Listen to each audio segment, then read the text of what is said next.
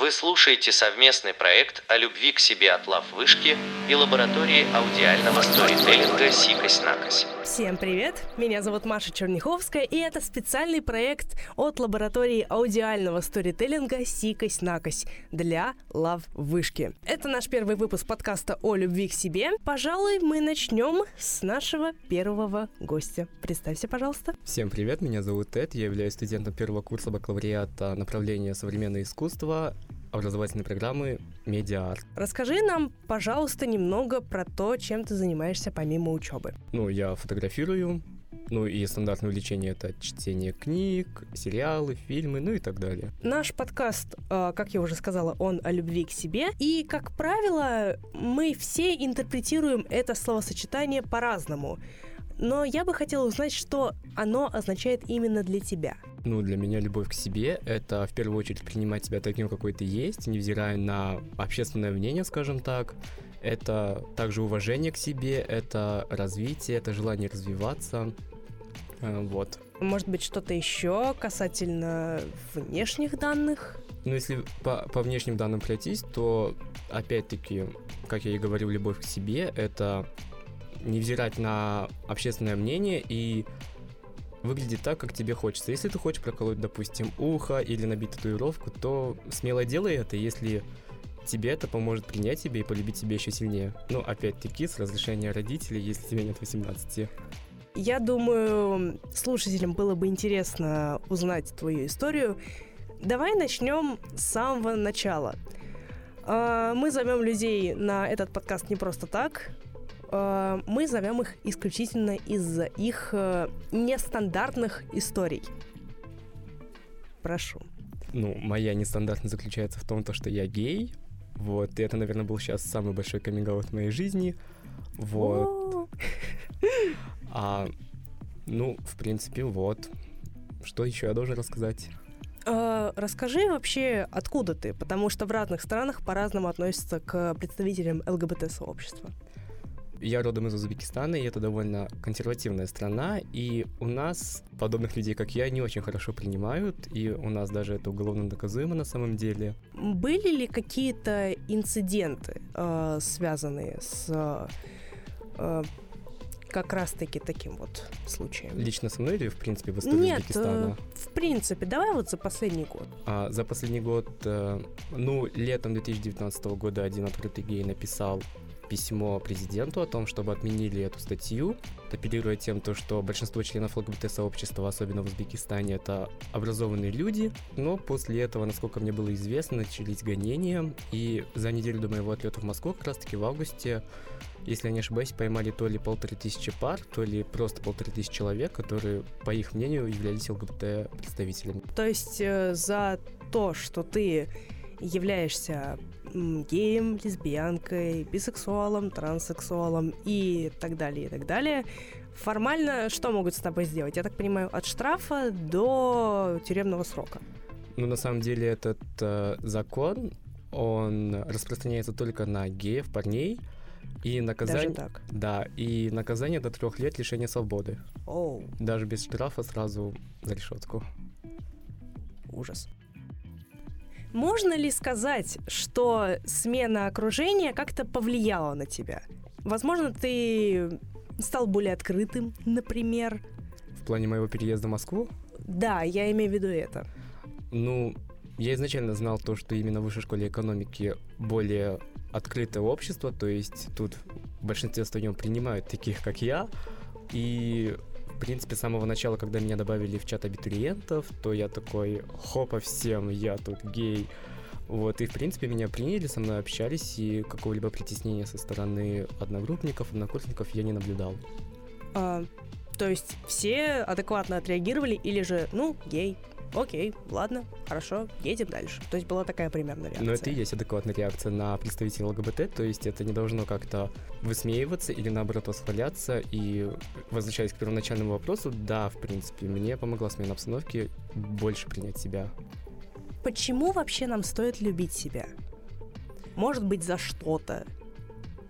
Ну, вообще, любить себя, ну, лично для меня на, это необходимость, потому что, как всем известно, любовь начинается именно с себя.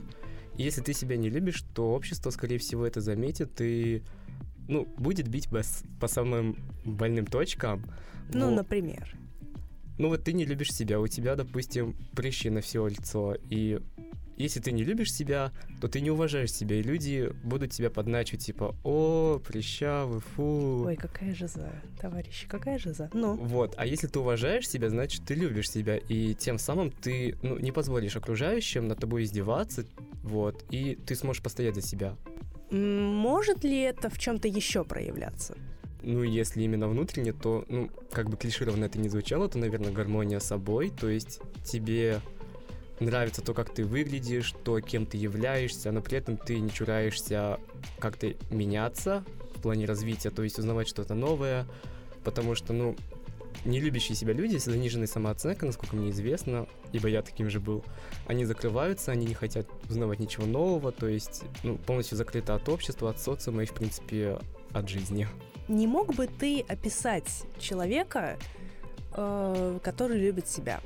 Это может быть все, что угодно, начиная от внешности и его контактов с людьми до его внутреннего состояния. Ну, во-первых, такой человек умеет принимать комплименты, это самое главное. То есть, допустим, если вот успешному и любящему себя человеку сказать, о, ты сегодня классно выглядишь, то он не будет отнекиваться, мол, ой, типа, нет, ты чего? А он скажет, да, спасибо, ты тоже. То есть это уверенность в себе, это принятие комплиментов, если именно внутреннем плане моральном. А внешне то человек опрятный, он следит за собой, потому что, опять-таки, загнанные люди, заниженная самооценка, опять-таки, они закрываются от социума, они, ну, по большей части не ухаживают за собой, и я был таким же, то есть я мог ходить продолжительное время с той же немытой головой, вот, а когда ты начинаешь любить себя, ты любишь свое тело, свой характер, опять-таки, ты пытаешься держать это в порядке, в чистоте. Любовь к себе – в Инстаграме мы э, по большей части окружены ненатуральными, отфотошопленными версиями людей. То есть увеличенные губы, уменьшенная талия, уменьшенный нос, э, добавленные скулы, возможно, отбеленная кожа. Э, все это очень негативно сказывается на э, нашей картине себя. То есть я лично знаю нескольких человек, которые, ну, боятся банально подойти к зеркалу, потому что они страшатся своей внешности. И постоянно они выглядят неопрятно, они нормально не ходят в универ, они закрыты по большей части от социума, и они ну, не общаются практически ни с кем. Вот э, что бы ты посоветовал таким людям предпринять?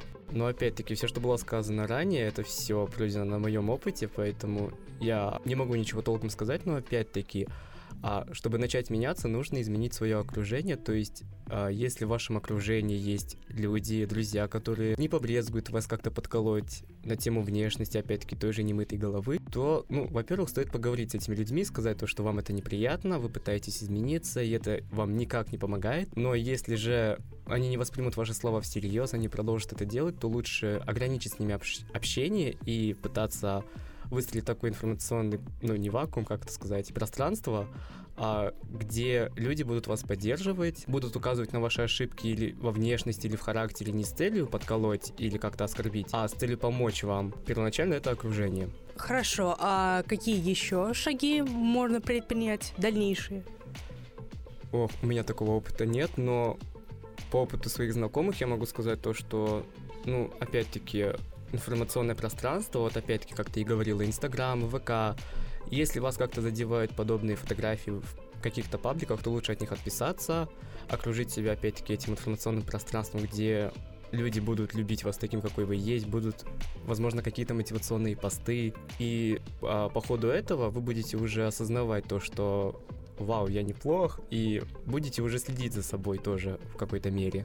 Довольно-таки часто я слышу от э, не только своих сверстников, но и от людей более старшего поколения, что эгоизм и любовь к себе — это настолько одинаковые вещи, что между ними разница, ну, только в паре там предложений или в паре знаков препинания.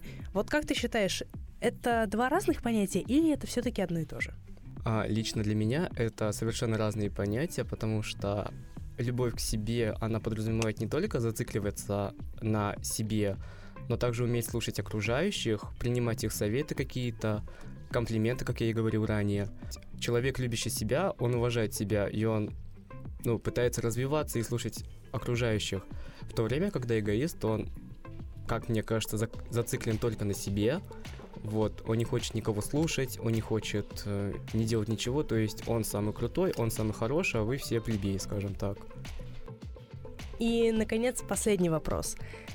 Вот сейчас уже сама индустрия, она меняется. Те же самые Victoria's Secret отказались от э, принятия новой политики, принятия плюс-сайз моделей в свой штат и достаточно многие люди, они начинают отходить от э, вот этих навязываемых стандартов модельных, скажем так. Что бы ты посоветовал таким начинающим любителям себя? Ну, во-первых, а... Что бы ты им пожелал? Давай так. Но опять-таки, основываясь на своем опыте, то это прислушиваться к себе, то есть, опять-таки, если хочется сделать наколку или проколоть какую-то часть тела, вот, то делайте это смело, если вы уверены в том, что это вам понравится, и вы будете любить себя больше. Вот, также прислушиваться к мнению окружающих в какой-то степени, потому что а, а вот давай здесь уточним. Окружающие мы кого подразумеваем? Это семья, это друзья, это коллеги по работе. А, или же это просто какой-то рандомный набор людей, которые, ну, просто тебя поддерживают. Ты можешь их даже никогда в лицо не видеть. Но опять-таки, а на моем опыте родители не всегда могут поддержать тебя, не всегда понимают то, что творится у тебя в голове, потому что разные поколения, разное воспитание и так далее. Так же, как я и говорил ранее, не все друзья готовы поддержать или же помочь, вот, и нужно именно фильтровать информацию, поступающую к тебе, и понимать, а, какому мнению стоит прислушиваться, а какое можно откинуть в долгий ящик и вообще никогда не открывать. То есть, опять-таки, это могут быть и те люди, которых ты никогда в жизни не видел, но вы, допустим, общаетесь в сети, познакомились в интернете, и э, ты уверен, что этот человек поможет тебе в любую секунду хотя бы словами. Спасибо большое, Эд, что пришел на наш подкаст. А я напоминаю, что 14 февраля состоится Love Вышка. Мы вас там очень будем ждать. Слушайте наши подкасты. Всем пока. Пока. Вы слушали совместный проект о любви к себе от Лав Вышки и лаборатории аудиального сторителлинга «Сикось-накось». Подписывайтесь на «Сикось-накось» в социальных сетях, а также на различных подкаст-платформах.